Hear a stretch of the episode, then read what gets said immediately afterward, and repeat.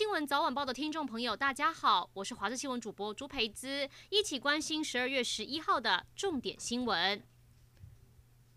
出现非常夸张的诈骗手法。台中有三个嫌犯穿着刑警背心走进台中沙鹿一间套房，以民众涉及洗钱为由进屋搜索。民众误以为对方真的是刑警，被对方取走四十万现金。对方还说案子厘清后就会归还，一直到后来都没有还钱。民众这才发现原来自己遇到假警察。但警方抓到人后，嫌犯否认拿钱，警方也没有找回这四十万。最后是以诈欺罪将嫌犯案送办，受害民众非常生气，认为这根本是强盗，质疑警方将大案变成小案。台东又发生台湾黑熊落入套索，还好民众有及时通报，林务局人员迅速上山解救。误中陷阱的是一只成熊，右前肢受伤，但生命状况稳定。台东林管处表示，今天一大早将黑熊送到屏东科技大学，是一只成熊，体重四十九公斤，右前肢落入陷阱，出现浮肿症状。而台东林管处也谢谢民众，发现黑熊受伤或是落入陷阱时，都能及时通报救。救援。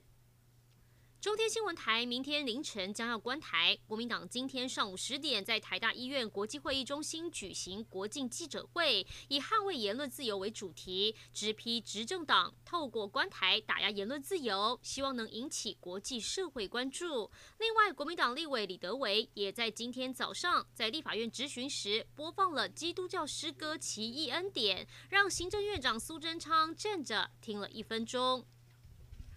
高雄鸟松区今天接近中午时间发生一起连环撞车祸，一辆轿车行经一处路段时，突然追撞前方停等红灯的六辆机车，六个骑士被撞倒在地，其中一个还弹飞摔落，还好六个人送医后都只是轻伤。肇事的是一个五十五岁的刘姓男驾驶，事后警方侦讯时，他供称因为高血压导致头晕才会失控追撞。